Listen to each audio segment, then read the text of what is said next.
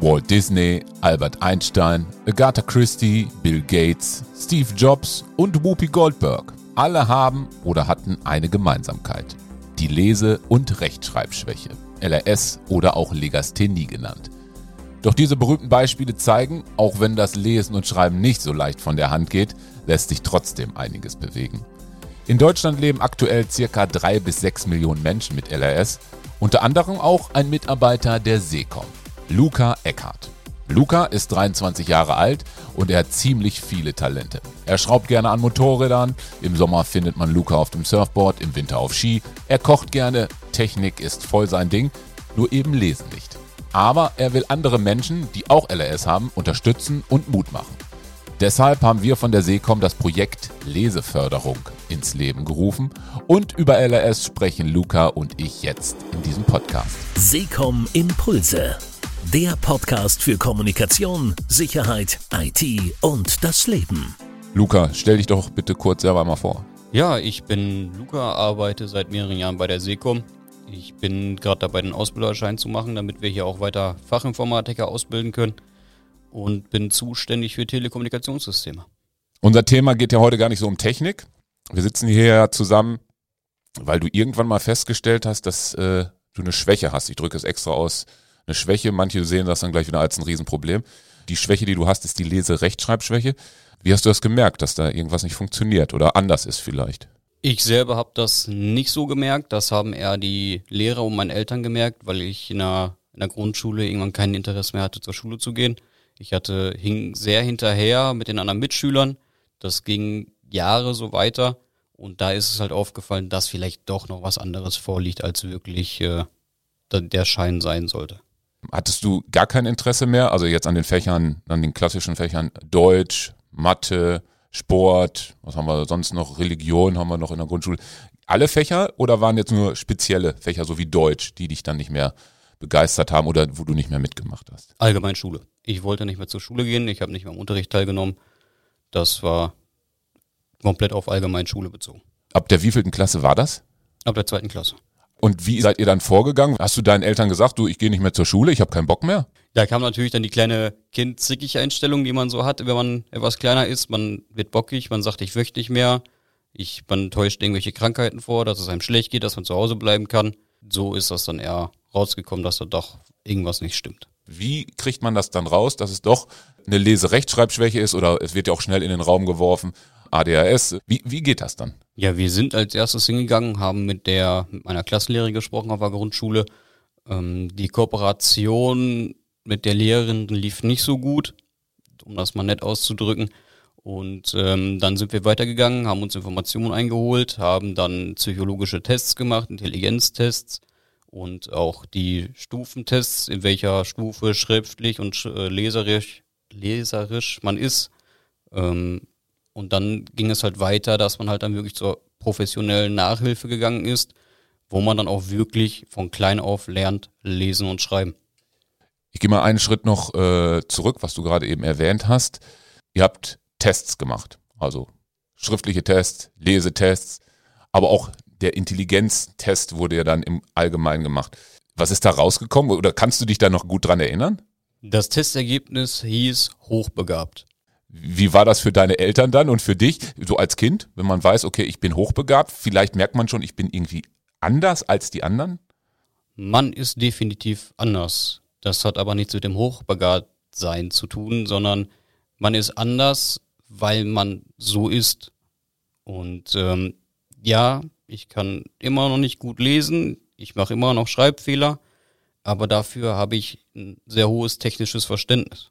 Hat es dir ein positives Gefühl gegeben, dass du dann wusstest, okay, ja, ich kann zwar nicht richtig schreiben so gut und auch nicht so richtig gut lesen, aber ich bin doch schon ziemlich clever. Hat es dir trotzdem irgendwie einen positiven Kick gegeben, weil du ja vorher gesagt hast, ja, ich habe ja rebelliert, ich wollte ja nicht mehr in die Schule. Auf jeden Fall. Der, Vor der Schulalltag hat dann immer so ein bisschen nach unten gezogen von der, von der Laune her, von dem Gemüt. Aber wenn man dann zu Hause war, man hat was Technisches gemacht, das einem, was einem liegt, dann hat man gemerkt, ich bin gut, so wie ich bin und was ich kann. Wie ging es dann weiter, als das so rausgekommen ist? Habt ihr dann weiter mit der Schule gesprochen, weil man hat ja eine Schulpflicht in Deutschland. Du konntest ja jetzt nicht zu Hause bleiben und sagst, ich mache nur technische Dinge. Wie ging es dann weiter in der zeitlichen Schiene, wenn man das so betrachtet? Wenn wir jetzt weitergehen, der gesamten Grundschulzeit lief das Ganze mit dem Thema LRS nicht gut, auch in der Kooperation mit der Schule selber nicht. Ähm, es wurde besser, desto höher man in der Klasse war. Das heißt, ähm, weiterführende Schule. Da habe ich mich auch gegen die Vorschläge der Grundschule gerichtet. Da wurde dann vorgeschlagen, dass man auf eine Förderschule oder auf eine Hauptschule gehen soll. Dagegen habe ich persönlich gesagt, das mache ich nicht. Ich gehe auf eine Gesamtschule und ähm, dann ab der fünften Klasse mit dem speziellen Nachhilfeunterricht wurde es dann Jahr für Jahr immer besser, weil man auch Jahr für Jahr seine eigenen Erfahrungen auch mit anderen Menschen macht. Wenn du jetzt nochmal auf die Grundschulzeit guckst, was hättest du dir gewünscht? Vielleicht schon. Kann man, kannst du das sagen? Dass du dich da besser, also wohl, das hat der Schule soll ja einen Wohlfühlfaktor auch geben, sonst kann man ja auch nicht lernen. Ähm, was hätte da anders sein müssen? damit das besser klappt, dass man dich auch besser unterstützt? Wie ich das gerne gehabt hätte, wäre ein spezieller Unterricht, der speziell auf Kinder abgestimmt ist, die ähm, das nicht so gut können, die nicht so weit vorne sind wie die anderen. Dass man wirklich so einen Individualbereich hat, wo wirklich die Kinder dann, sagen wir mal, ein, zwei Stunden nach dem Schulunterricht noch sitzen und dann halt wirklich nochmal lesen und schreiben machen. Das gab es gar nicht in, in deiner Zeit? Überhaupt nicht. LRS war zu meiner Zeit, habe ich es so empfunden, als wäre es, ähm, man darf nicht drüber reden. Also es ist ein Tabuthema richtig gewesen. Ähm, für dich selber oder auch für die Eltern dann im Ganzen, wenn man das betrachtet? Für meine Eltern und für mich überhaupt nicht, aber mehr für die Lehrer, für die anderen Eltern. Es war schwierig, das Ganze wirklich anzusprechen und zu lösen. Weil die Lehrer nicht so weit gebildet waren, weil ähm, die Eltern sich nicht darauf eingestellt hatten, weil das Schulsystem damals noch anders fungiert hat wie jetzt. Wie ist es denn für dich und die Mitschüler gewesen? Mobbing? Hast du sowas erfahren? Ich habe Mobbing erfahren und das sogar sehr stark. Ähm, weil es fällt natürlich auf, man, man hat ein Diktat, man soll etwas abschreiben, man kriegt das Korrigierte wieder und die ganze Seite ist rot. Man kann keine Zeichensetzung, man weiß nicht, was groß und klein geschrieben wird, das und das, den Unterschied zu sehen. Und das fällt natürlich den anderen Schülern auf. Und die anderen Schüler merken, du bist nicht so schlau wie wir. Und das lassen sich die anderen Kinder spüren. Haben die mal gefragt, äh, die Kinder? Es gibt ja auch empathische Kinder, die dann sagen, okay, was ist passiert? Gab es solche auch oder haben, hast du dann wirklich nur Pfeffer gekriegt, in Anführungsstrichen, die gesagt haben, oh, der ist zu doof? Ich habe nur Pfeffer gekriegt. Das waren vier Jahre in der Grundschule. Die vier Jahre waren schwierig.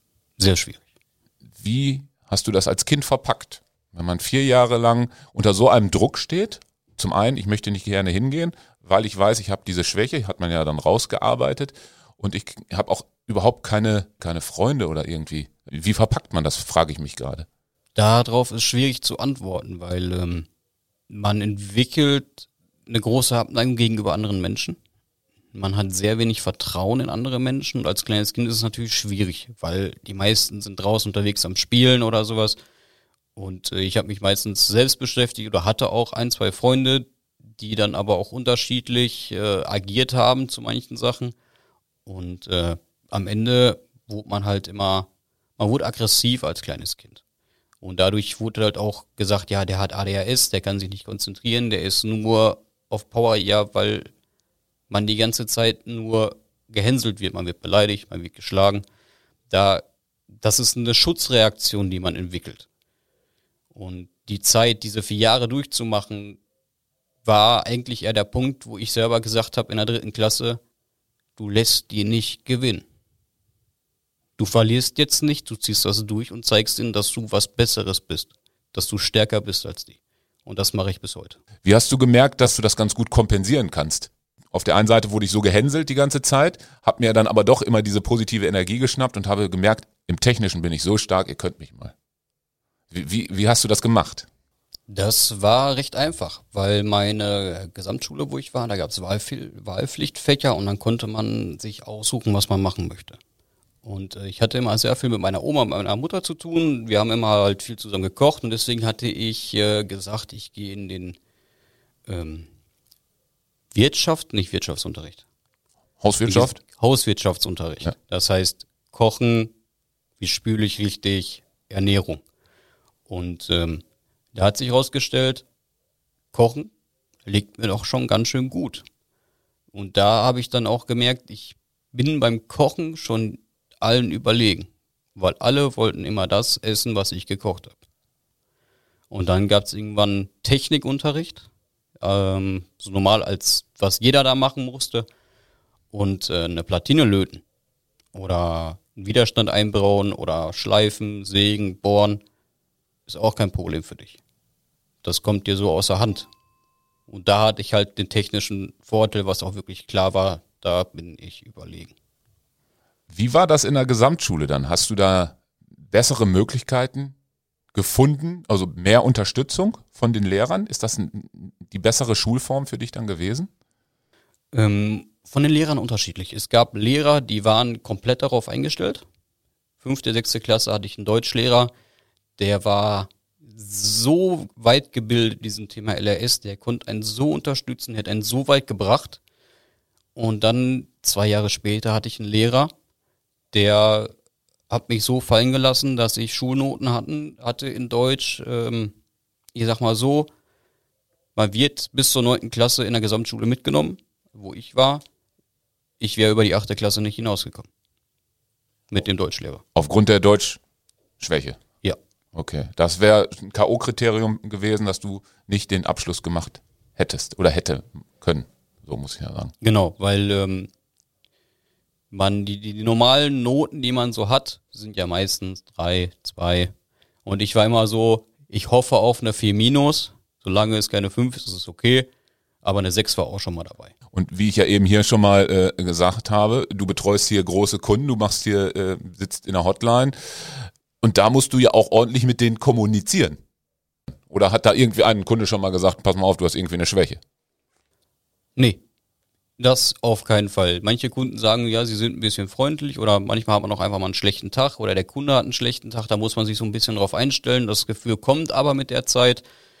Aber die Schwäche gegenüber Kunden habe ich überhaupt nicht, weil die Kunden wollen mein Fachwissen haben und nicht, wie ich einen Satz in Deutsch schreibe. Wunderbar. Das höre ich gerne. Wie machst du das, wenn du E-Mails schreibst? Ist ja nicht nur Telefonsupport, sondern E-Mails auch. Ist das anders als das schriftliche Schreiben für dich? Das sind Welten. Wenn ich handschriftlich was schreibe, kann ich es meistens selber manchmal gar nicht mehr lesen. Und äh, der Satzbau ist eine Katastrophe, wenn ich mit der Hand schreibe. Das sieht manchmal aus wie Hieroglyphen. Dafür braucht man ein eigenes Studium, allein um die Schrift zu lesen.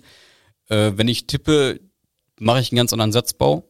Ich habe ein viel äh, unternehmerisches Schreiben für die berufliche Quali, also für die berufliche Textgebung ist ja nochmal anders wie in der Schule. Ähm, das sind das sind Welten, weil es kognitiv einfach ganz anders funktioniert. Ich kann das nur bestätigen, weil wir sitzen hier zusammen in einem Chat, weil wir ja dieses LRS-Projekt machen. Und da würde ich jetzt erstmal gar nicht feststellen, dass du da eine Schwäche hast, weil die Sätze sind für mich klar definiert. Ich kann die gut verstehen. Ist alles sauber.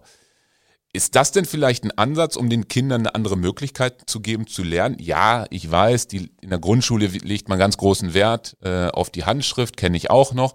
Aber wäre das ein, eine Zusatzmöglichkeit, um einfach den Kindern noch eine andere Chance zu geben, um vielleicht eine andere Verknüpfung hinzukriegen? Definitiv. Wir, wir sind im 21. Jahrhundert. Wir sprechen über Digitalisierung. Jedes Kind hat gefühlt ein Smartphone, ein iPhone, Android, Samsung oder sonst was. Die haben zu Hause Spielekonsolen, die haben zu Hause einen Laptop. Warum sollten sie nicht tippen lernen? Warum sollten sie den Satzbau nur handschriftlich lernen und nicht am Computer selber? Die Generation, wir sind eine Generation, wir leben im Internet. Warum sollten unsere Kinder das nicht lernen, richtig mit Internet umzugehen und mit dem Computer? Also hätte dich das, blicken wir nochmal zurück in die Grundschulzeit, weitergebracht, wenn man hätte die Möglichkeit gegeben, komm, probier doch mal am Computer zu tippen? Definitiv. Es ist, es ist einfacher zu verstehen, weil die, man, man muss nicht mit der Hand die Bewegung machen, sondern man hat seine zehn Finger, die, die man koordiniert bewegen kann. Das ist, finde ich, kognitiv einfacher, als die Handbewegung zu machen. Das hört sich total verwirrend an, aber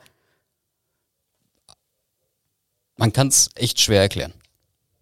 Du hast ja auch Unterstützung bekommen, also Coaching. Hatten die, äh, der Coach mal äh, das probiert zu erklären, wo das mit zusammenhängt? Warum handschriftlich das nicht funktioniert, aber im Tippen schon? Ähm, das liegt daran, ich habe als Kind immer viel am Computer gespielt und dadurch hatte ich eine bessere Bindung zu der Tastatur als zum Stift. Und es ist, äh, in der LRS habe ich viel gelernt dazu in der Nachhilfe, dass Schreiben ist eine Hand-Augen-Koordination. Und man trainiert die Hand, die Bewegung zu machen. Ich bin aber viel trainierter gewesen von dem Spielen, meine Finger auf der Tastatur zu bewegen, als den Stift zu bewegen.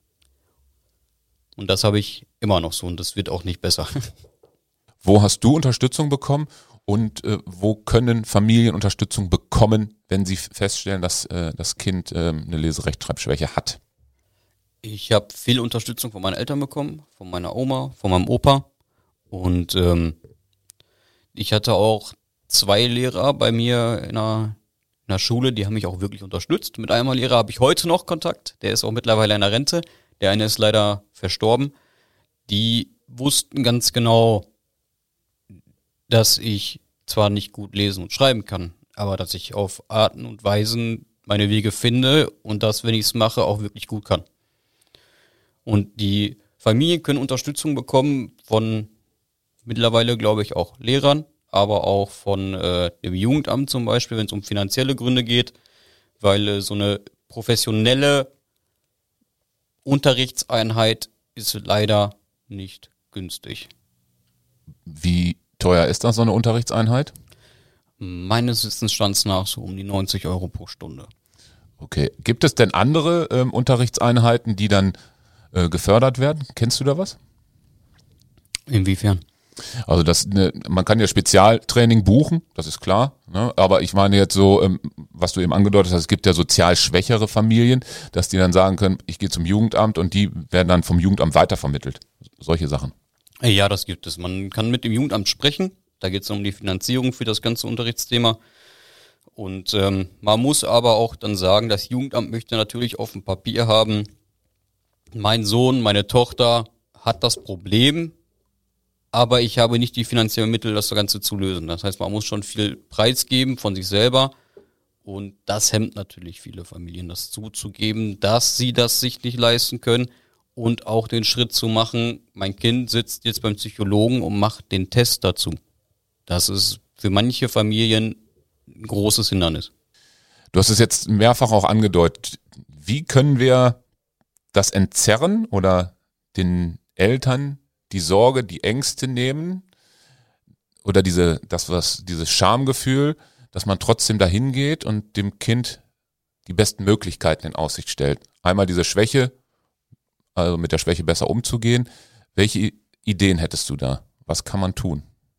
Man sollte grundsätzlich erstmal über jede Schwäche sprechen.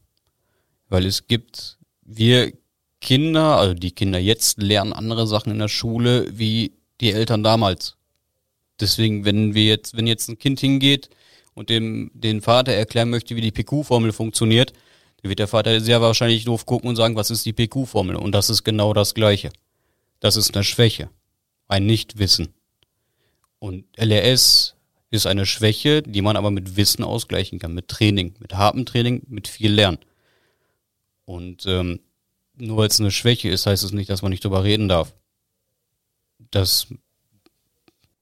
Also dein ganz klarer Ansatz auch, den du hier jetzt hier äh, raushaust, wir müssen mehr darüber reden. Wir sollten das nicht äh, tabuisieren, das Thema, sondern nach vorne gehen und sagen, ja, ich habe diese Schwäche, ähm, ich kann dir helfen. Das ist ja auch das Ziel, warum wir dieses LRS-Projekt ja machen wollen. Genau. Es macht keinen Sinn, eine Schwäche beiseite zu legen, weil wir müssen drüber nachdenken.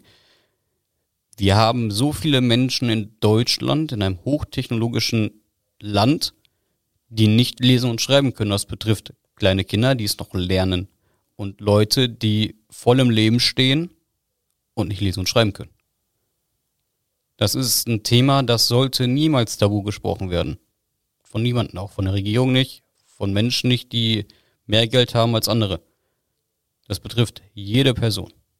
Hast du denn im Moment noch das Gefühl, dass es zu, zu tabuisiert wird, dass es immer noch vielleicht ist es ein bisschen besser geworden als zu deiner Schulzeit oder ist es ähnlich, wenn du es einordnen würdest? Ich würde sagen, es ist besser geworden, weil die Menschen durch die, durch die sozialen Medien ein bisschen, bisschen offener reagieren im Internet. Aber die persönliche Absprache, wie wir beide gegenübereinander sitzen und darüber reden, das findet viel zu wenig statt, finde ich. Also ist da immer noch eine Lücke, die wir jetzt probieren zu schließen. Ich habe eben noch drüber nachgedacht, du hast gesagt, deine Oma, dein Opa hat dich unterstützt, deine Eltern auch. Wie, wie können wir den Eltern Mut machen? Nochmal, du bist für mich ein Paradebeispiel oder noch mehr Mut machen. Nur weil die Kinder die Schwäche haben, kann ganz was ganz Tolles rauskommen. Vielleicht werden sie nicht die, die Top-Autoren, aber vielleicht werden sie ein Top-Koch oder ein super Techniker oder auch was immer dahinter steckt. Wie kriegen wir das hin, dass wir den Eltern mehr Mut machen? Hast du eine Idee, einen Ansatz? Das ist eine verdammt gute Frage. Ähm, man muss erstmal, als Elternteil muss man sich klar werden, dass das LRS oder ADHS hält, dem Kind nicht auf, was zu erreichen. Gucken wir uns Albert Einstein an. Steht in den Geschichtsbüchern als, als eines der größten Physiker, die wir hatten. Und warum soll mein Kind das nicht auch sein, nur weil er eine LS hat? Das ist ganz wichtig zu verstehen. Eine LRS hält niemanden auf. Egal, was man machen möchte. Kannst du so ein, du hast es eben schon mal so ein bisschen angedeutet, so pass mal auf, ich zeige es euch jetzt, wie es läuft. Ähm, kann man das so in eine, es ist schwer, sowas in eine Formel zu packen. Ich glaube, das funktioniert auch nicht. Aber trotzdem kannst du diese, diese positive Energie, die ja in dir steckt, die dann ja irgendwann mal in der Schulzeit schon entstanden ist, also du hättest ja auch in ein Loch fallen können, aber bei dir ist es ja, ein, du bist ja rausgeklettert aus dem Loch und du sitzt ja auch jetzt hier voller Energie vor mir. Wie kann man äh, das den Menschen mitgeben und immer wieder sagen, ja, pass mal auf, ich bin gut so wie ich bin. Oder wie auch immer. Wie hast du da irgendwie so vielleicht drei, drei Tipps noch, was man da machen kann? Du musst dich selbst so mögen, wie du bist. Und das habe ich viel durch Sport gemacht und durch meine Hobbys, die ich meistens hatte. Ich habe zum Beispiel mit 14 Jahren meinen Angelschein gemacht.